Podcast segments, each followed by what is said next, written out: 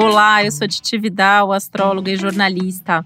E eu sou Isabel Miller, astróloga e escritora. E esse é o podcast Astrológicas.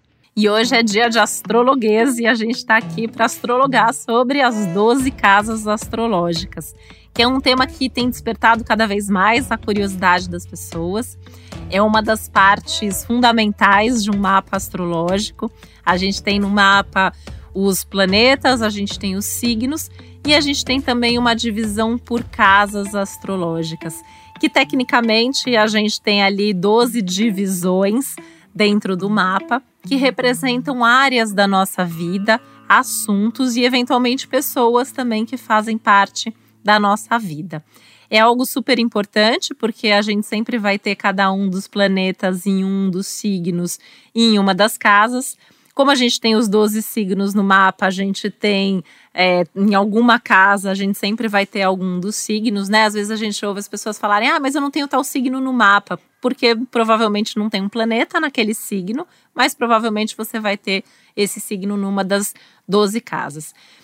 Para a gente saber as 12 casas, a gente precisa ter o horário de nascimento, né? Eu acho que essa é uma, uma informação importante. Para calcular um mapa astrológico, a gente precisa de dia, mês, ano, horário e cidade. E a questão do horário e da cidade interferem especialmente na questão das casas astrológicas, né? Deixo até aqui um lembrete que a gente já tem um astrologuês sobre o que é um mapa astrológico, que vale a pena escutar também para complementar aqui entender um pouco da dinâmica completa, já que hoje a gente vai aprofundar efetivamente nas 12 casas. É, e como a Titi falou, né, um mapa astral, ele, ele é composto, né, desses diferentes aspectos. A gente tem os signos, os planetas, né, e os aspectos, que é como esses planetas, eles se conectam entre si, e as tais das casas astrológicas, que representam esses setores de vida.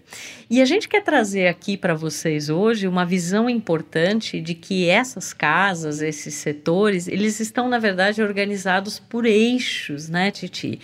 É, e eixos que representam certas dimensões né, da experiência humana. Por exemplo, só para começar a explicar isso para vocês. A gente tem a primeira casa do mapa, que é o ascendente, e a gente tem neste eixo a casa 7 do mapa, que está exatamente lá do outro lado, que é o descendente. Então, este eixo aí, ele vai falar do eu, que está ligado ao ascendente, e do outro das relações, das parcerias, das, das associações, né? É, então, e assim existem vários outros eixos, como por exemplo, o fundo do céu, que é o ponto mais baixo do mapa, né? Seria como se fosse o sol da meia-noite, né? E, e, que representa aspectos ligados à vida pessoal, à casa, à família, às origens, às bases, os fundamentos. E o meio-céu, que é o ponto mais alto do mapa astral, é, e que é o Sol a pino, né? E que representa aspectos ligados à carreira, ao direcionamento de vida, para onde a gente está se direcionando. Esse eixo aí do fundo do céu e do meio céu, ele nos diria, por exemplo, de onde nós viemos e para onde nós estamos indo. De onde nós viemos, inclusive em termos de ancestralidade, né? De família. E assim a gente tem várias outras divisões, então são seis eixos astrológicos que falam de temas muito muito relevantes, como relacionamentos, aspectos materiais, aspectos ligados ao trabalho, à saúde, aspectos mentais de assuntos que nos interessam. Então, todas as, as, essas dimensões da, da, da experiência humana, esses setores de vida, eles estão retratados ali dentro do mapa astral.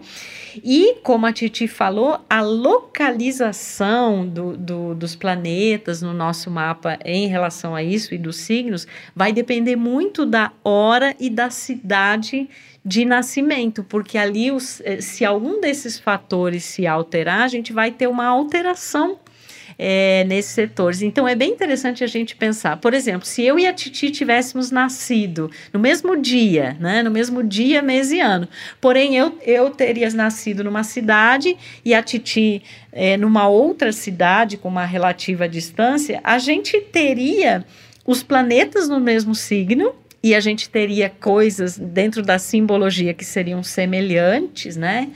mas a gente teria esta orientação das casas astrológicas diferente, a começar pelo ascendente.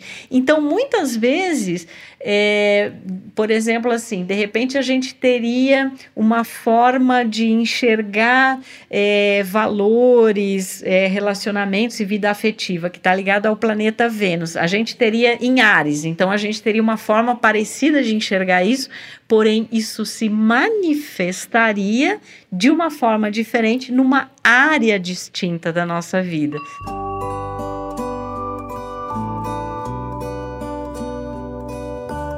Eu tenho até um exemplo, Isabel, muito legal, que eu tenho um amigo que nasceu no mesmo dia com 12 horas de diferença. Eu tenho sol de casa 10, ele tem sol de casa 4, e para mim a carreira é muito importante. E ele é uma pessoa que abriu mão da carreira para cuidar da própria casa e da família. A mulher dele foi trabalhar e ele foi cuidar da casa, né? Então, assim, eu acho é legal porque, assim, às vezes são poucas horas, todos os planetas nossos estão nos mesmos signos, mas a gente tem um mapa que ele é, é invertido, né? Então, assim, acho que é um exemplo bem legal.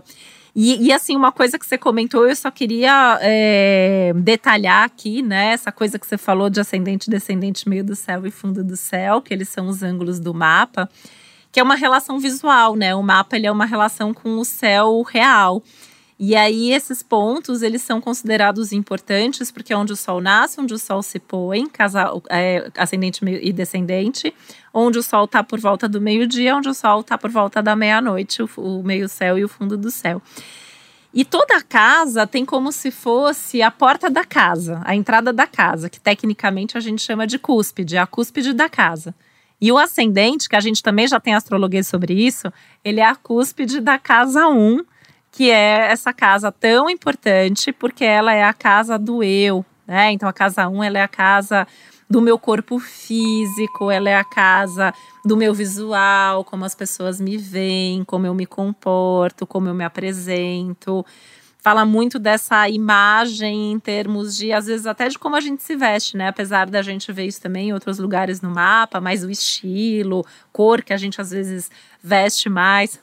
E eu até costumo brincar, né, que os, as nossas questões de relacionamento às vezes já surgem daí, porque a casa 1 ela é oposta à casa 7, que é a casa do outro, que é como a gente, o que, que a gente busca num relacionamento, o que, que a gente espera do outro na hora de se relacionar, que tipo de pessoa a gente tende a atrair, né, que é a casa das parcerias, das sociedades, do casamento. Né? E aí eu sempre brinco isso, porque elas sempre vão ser opostas, a gente sempre vai ter um signo abrindo uma e o signo oposto abrindo a outra, né? Então muitas vezes a gente tem uma imagem, mas na hora de se relacionar a gente vai ser de uma maneira diferente daquilo. Mas são casas muito importantes, essas casas 1 e a 7, justamente por ser a casa das minhas questões muito pessoais, que incluem o meu corpo físico, das nossas questões de relacionamento. E eu acho tão interessante, né, Isabel, pensar em casa 7, porque a gente fala que é a casa do outro e é qualquer outro, né? O nosso cliente está na casa 7, o nosso marido, a nossa esposa, os nossos parceiros de trabalho. Aqui a gente é casa sétima da outra, eu e a Isabel né? Então é, é, a casa justamente das nossas O público parcerias. é a nossa casa 7 também, né? O público que nos ouve é a nossa casa 7 também, né? É muito legal isso, né? Porque a gente acaba tendo é, um público, um cliente que tem muita afinidade com o nosso próprio mapa e com a nossa própria casa 7. Né? E a nossa busca aí de equilíbrio, né? Que a gente tem constantemente. O que eu sou e o que eu mostro e o, e o que eu busco e eu espero nessas relações e nessas parcerias, né? Tão importante quanto essas questões que você trouxe de onde eu vim para onde eu vou de casa 4 e casa 10, né, Isabel? Porque se a gente não tem ali, às vezes, uma base, uma origem, é, uma boa relação com a família, ou uma boa relação com a família que a gente constrói, com a casa que a gente tem, a nossa casa física, inclusive, muitas vezes é difícil a gente encontrar até esse caminho profissional, essa nossa busca em termos de carreira, em termos de sociedade, que está na casa 10, que é a casa oposta à casa 4. Né? Eu costumo dizer que o fundo do céu é o chão onde a gente pisa. Então, se a gente não, te, não pisa num chão que é realmente seguro e estável, às vezes é difícil a gente até ter um sucesso em termos de imagem pública e carreira que tem a ver com a casa 10. Né? Então, essas quatro casas. É claro que as outras casas vão ser super importantes e a gente vai falar sobre elas, mas eu, eu acho sempre que assim essas quatro casas astrológicas elas incluem temas da maior importância da nossa vida, assim, e que se elas não estão bem resolvidas, a gente às vezes tem dificuldade até para lidar com as outras casas, né, Isabel? Não é à toa assim que os planetas que a gente tem nessa casa, nessas quatro casas, costumam inclusive se destacar ao longo da nossa vida. É, porque são, são os chamados ângulos do mapa, como você colocou, né? E eu acho interessante a gente fazer uma imagem para as pessoas entenderem, né? Eu achei muito legal, né? Você falou assim: isso tem relação com onde o sol nasce, onde ele se põe, e o onde, a palavra onde me, me remete muito ao significado das casas também, né? Porque é onde essas experiências que os signos e os planetas posicionados ali vão se manifestar, né? Ah, isso vai se de repente eu tenho uma mente superativa. Ela vai se manifestar onde? Vai se manifestar em casa, vai se manifestar no trabalho, vai se manifestar no setor de relacionamentos. Então, é essa ideia de assim como o sol onde ele está, né, é, a cada momento, para traduzir esses ângulos, a questão das casas onde há a manifestação. Né, dessas diferentes energias. E aí no mapa astral a gente vai ver assim, cada setor do mapa, dependendo assim, pode ter setores que não têm planetas, mas eles têm o signo ali, e esse signo ele já vai delinear como a pessoa vive a experiência, o assunto, os temas que essa área rege, né? E como a Titi muito bem falou, sem dúvida, este ascendente, casa 1, descendente, casa 7, fundo do céu, casa 4 e meio do céu, é, casa 10, são os mais importantes, mas aí a gente vai ter derivações disso. Por exemplo, quando a gente vai ter o eixo da casa 2 e o da casa 8, né? Na casa 1, um, que é o ascendente, seria assim: eu sou, né? Meu caráter, meu temperamento, como é que, inclusive, as pessoas nos veem, como eu inicio as coisas, é um representativo de todos os começos, inclusive do próprio nascimento, né? Já que o ascendente é o signo que estava levantando no horizonte na hora em que a gente é, nasceu. A casa 2 já é assim: o que eu tenho? Né? Na casa 1, um, eu sou. Na casa 2, o que eu tenho? O que eu tenho de valores, de é, recursos, tanto que é uma área que está associada assim há também aspectos da vida financeira, material, o que, que eu valorizo, o que, que eu tenho de talentos, de habilidades, de potencialidades, e que eu chamo de meu, né? Que, aliás, essa casa no zodíaco natural, ela tem a ver com o signo de touro, né? Se a gente começasse lá do ascendente Ares, então essa segunda casa ela tem essa simbologia taurina. Já a oito que fica lá do outro lado são os valores do outro, que começou lá na casa 7, né? Então, assim, os valores do outro, os recursos das outras pessoas, é, o que, que as outras pessoas acreditam que elas têm, né? E também é uma área que a gente fala do, dos recursos que são partilhados, né? Que são compartilhados num casamento, numa, numa relação afetiva, né? É, recursos psíquicos, emocionais, materiais, né? É, então é interessante pensar que esse eixo aí da 2 e a 8 é um eixo de valores, né? É um eixo de bens, os bens materiais e os bens imateriais, vamos falar assim, e que estão associados a essa energia de touro e de escorpião. Então, por exemplo, se eu tenho no meu mapa astral como eu tenho, na verdade, né?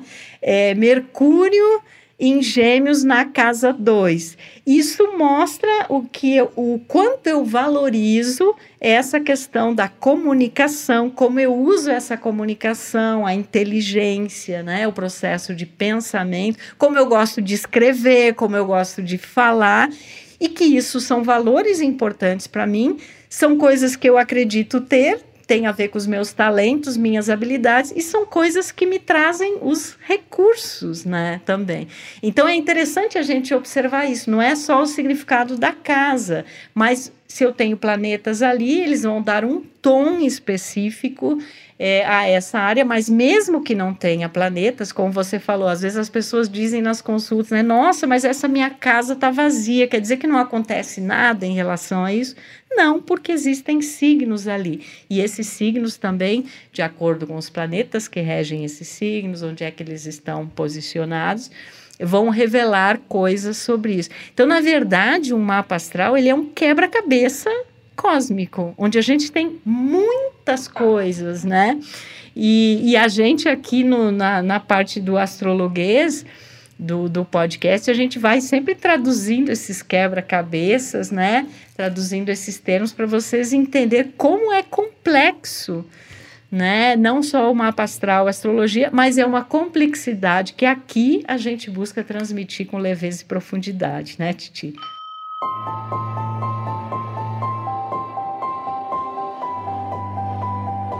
E acho que sair até do que às vezes é o estereótipo, porque, por exemplo, e, e, o que vai além daquilo que é o básico, né? Por exemplo, na casa 2 e 8, a gente vê muitas pessoas associarem a casa 2 à casa do dinheiro, e ela é mesmo a casa do dinheiro.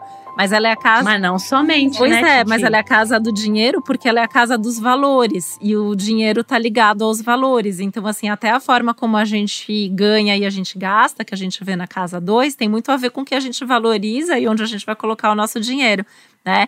Tanto que a casa 2, ela tem a ver até com a autoestima, o valor que a gente dá para nós mesmos. E ela é uma casa que fala muito de coisas que a gente gosta. É uma das casas que a gente vê até questões ligadas à alimentação, tipo de comida que a gente gosta. E é uma casa que fala muito de talentos também. Assim como a oito, que traz talentos que muitas vezes a gente descobre quando a gente está se relacionando e compartilhando uma intimidade né? E a gente vê a grosso modo as pessoas falando que a casa 8 é a casa da, do sexo, por exemplo. E ela é mesmo, porque o sexo é uma das coisas que a gente compartilha num relacionamento. A conta conjunta a gente compartilha, mas toda a intimidade que a gente compartilha tá ali na casa 8. Então ela é a casa da intimidade do casal, né? A conta conjunta emocional, né? Assim, e todas as dimensões que, que derivam daí, né? Total, e, e, e sabe, né? É, é, por isso que eu falo sempre, né? Todas as casas astrológicas elas são importantes quando a gente vai fazer uma sinastria, por exemplo, né? Que também já foi tema de astrologuês aqui, porque é, a gente vive ali compartilhando tudo isso o tempo todo, ou quando a gente vai falar de trabalho, né? Eu vou falar de uma questão de trabalho, mas eu sou, eu tenho um determinado comportamento e uma imagem lá no meu ascendente, eu tenho os meus valores, pensando na casa 2, eu tenho as minhas origens, a minha família, as minhas necessidades emocionais, pensando na casa 4, né? E tudo isso eu vou levar para qualquer outro assunto e área da vida, porque está tudo muito é, interligado, né? Que é o caso, por exemplo, do, do eixo seguinte, né? O eixo 3-9, que tem muito a ver o que eu aprendo, como eu aprendo, essa busca por conhecimento, né? A gente fala que a casa 3 a gente tem os cursos básicos, o nosso aprendizado mais fundamental. Tanto que no mapa de criança, por exemplo, essa casa é muito importante até para a gente saber tipo de escola que é mais adequada para os filhos, né? Enquanto que a casa 9 vai falar dos estudos superiores, da faculdade, das pós-graduações que você vai fazer depois. A gente vê na casa 3 as viagens curtas ou rápidas, né? Aquelas viagens que a gente faz de fim de semana, que é, vai ali passar o fim de semana na praia ou vai, vai para o interior de vez em quando. Enquanto que na Casa 9 a gente tem as viagens distantes, quando a gente vai para o estrangeiro, quando a gente precisa planejar essa viagem, né? Ela já está um pouco mais longe. E todas as outras coisas que tem aí ligadas a conhecimento, a forma de pensar, a movimentação, né, Isabel? Eu acho esse eixo muito interessante, 3.9, porque eu acho que dá para entender muito bem essa questão de ser o mesmo eixo, mas em, em pontos aí um pouco diferentes.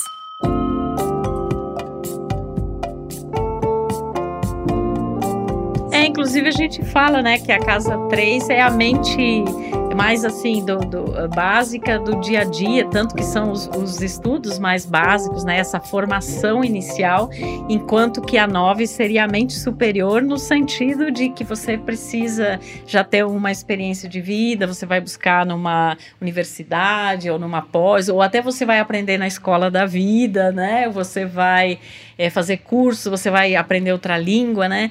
Então é interessante a gente entender que é, as experiências humanas, elas é como se elas estivessem subdivididas nessas diferentes casas com esses diferentes eixos, né? Então, todos os assuntos, saúde, trabalho, é, amor, casa, né, família, é, a materialidade, a individualidade, os relacionamentos, todos esses assuntos eles são contemplados dentro dessa divisão de casas é, no mapa astral. E a casa, a casa 1, ela começa exatamente com ascendente, né? Então, para vocês entenderem um pouco mais, a gente vai fa fazer aqui um pequeno resumo, seguindo agora a sequência, que é a sequência do mapa astral, porque a gente falou aqui em termos de eixos, é, e que também é um entendimento muito importante, né? Porque na verdade são temas que se subdividem em relação a ser perto, longe, eu, o outro, que é meu, que é do outro, é, né? Eu queria até comentar uma coisa nessa linha, Isabel, antes da gente ir para a ordem, né? Porque você falou eu e o outro, e eu pensei na, na, num outro eixo que a gente não comentou, que é o do 511. Ah, verdade. Que a gente fala, por exemplo, dos meus filhos e os filhos do outro, né? Que na casa 5 a gente tem os filhos, na casa 11 a gente tem os filhos adotivos, os, os enteados estão lá na casa 11 também. Casa 5 está muito relacionado ao amor amor, a Casa 11 está relacionada à amizade, aos grupos, é, inclusive a organizações, equipes, né? Essa visão é, mais ampla, amor dado, amor recebido, enfim, né? É, eu adoro esse eixo porque eu tenho Vênus e Júpiter na casa 11, né? Então eu sou uma pessoa muito dos grupos, das amizades e tal, ainda tenho câncer lá, né? O signo de câncer. E assim, eu acho que ele é, é um eixo que trabalha muito essa questão né, da nossa individualidade, como que a gente leva essa individualidade para o mundo, um assunto que até é tão importante nesse momento de vida que a gente está tendo, né? E, e, a gente tem, você sabe que um outro eixo que assim eu acho que é um dos mais importantes é o 612, que é, é, é a 6, que é a casa. Eu falo que a casa 6 é, eu acho que ela é a casa, né? Porque a casa 6 ela é a casa do cotidiano, da rotina, do emprego, do trabalho, é, dos animais de estimação, dos eletrodomésticos, da saúde. A gente tem um tanto de coisas práticas do nosso cotidiano ali. E aí, o, outro lado lá, né, que é a casa 12, é o inconsciente, as questões mais internas que a gente tem, mais subjetivas, que a gente não consegue tocar, né? Então, assim, é, e que também, assim, acho que é, é um eixo tão importante na nossa vida, né?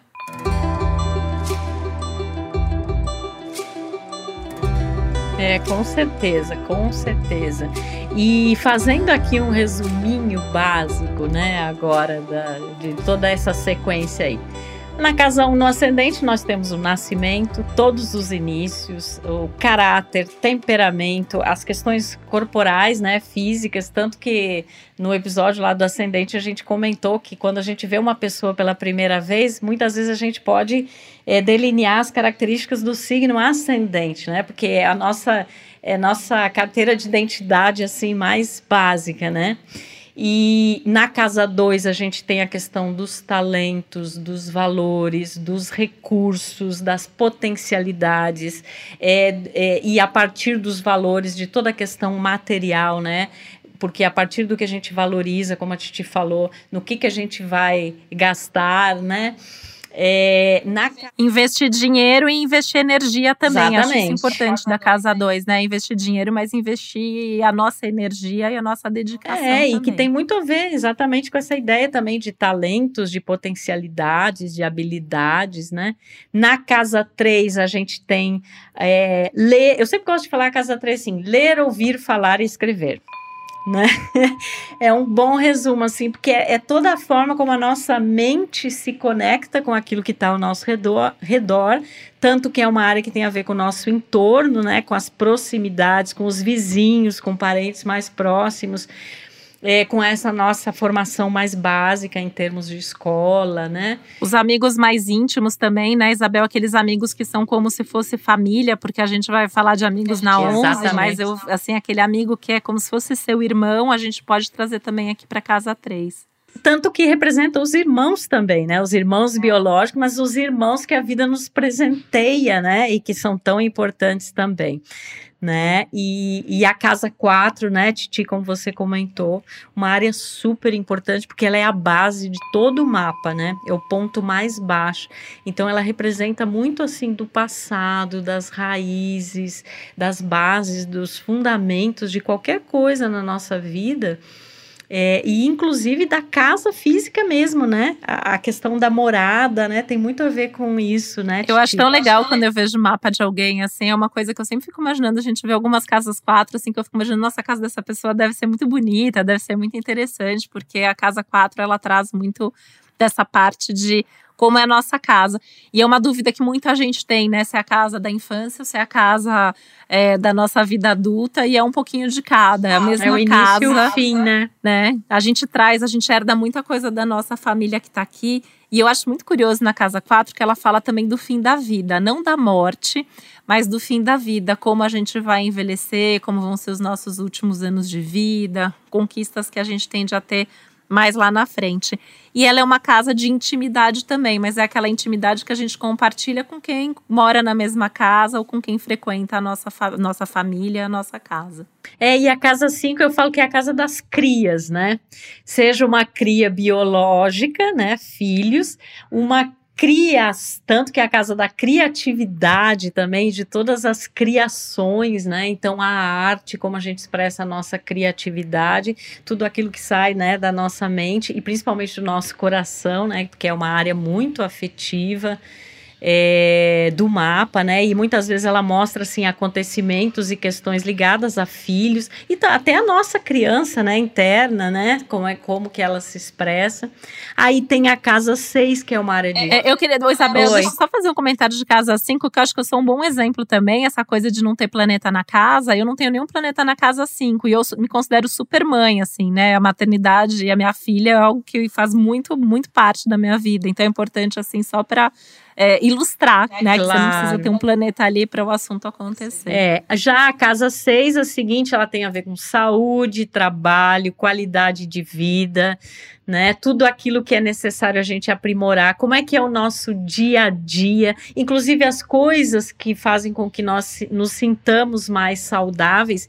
E é interessante que essa casa 6, ela é a última do eixo da, da parte inferior do mapa. Então, a partir da casa seguinte, a casa 7, onde estão retratados os relacionamentos, as parcerias, as, as associações, é como se fosse uma preparação final, um ajuste final para o ingresso, por exemplo, num casamento, né, numa parceria, numa associação que tem a Por ver isso que eu acho ela tão certa. importante, assim, porque ela representa coisas que a gente faz todo dia, né, Isabel? Até as nossas manias, as coisas que a gente repete todos os dias e até os utensílios que a gente precisa e tudo que faz parte dessa nossa rotina cotidiana, que pode nos adoecer ou nos tornar mais saudável, incluindo a alimentação. É na casa 6 que a gente vê também como a gente se alimenta.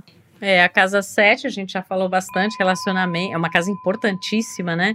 Relacionamento, parceria, associação, acordos, contratos, é, público, clientela, é, todo tipo de contato, né? É, e aí a casa seguinte, que já são os resultados disso, né? Os resultados das associações, das parcerias, do casamento é, os resultados materiais, como a gente comentou, psíquicos, emocionais, a questão da sexualidade, da intimidade, do casal é, como um, um, um, um conjunto mesmo, né? E que transformações e alquimias acontecem nesse casal, né? A capacidade também de se desapegar é uma área associada também à morte, né? No sentido simbólico.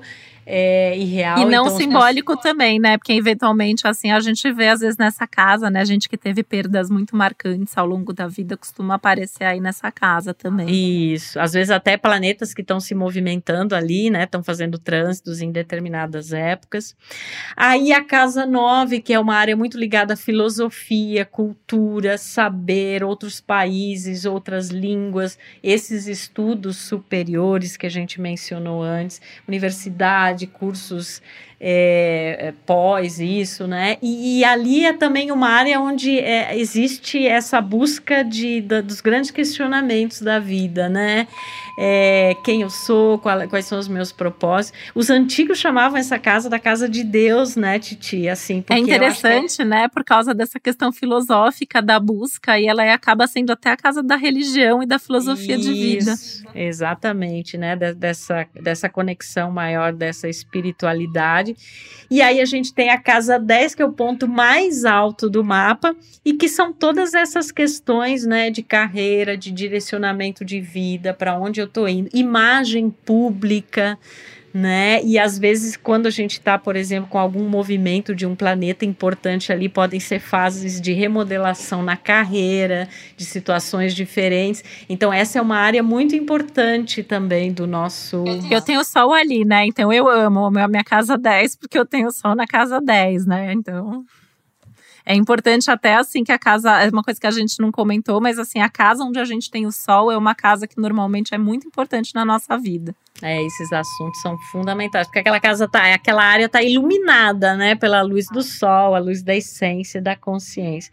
A casa 11, os amigos, os aliados, os grupos, as equipes, as instituições, organizações, o senso de comunidade que a gente tem, é, o nosso olhar para o futuro, as nossas metas, esperanças, e a casa 12, que é o fim que é também a questão da, de, desse, dessa palavra que eu amo, que é surrender, né? Esse processo de entrega a algo maior, processos de introspecção, é, as coisas das quais a gente não tem controle é, os finais, né, também de situações. E é muito interessante que quando eu tenho clientes que têm trânsitos importantes nessa área, Titi, eu vejo assim, às vezes a pessoa, ao mesmo tempo que ela está terminando um grande ciclo de vida, porque lá no ascendente começa uma nova etapa, a pessoa nasce de novo, digamos assim.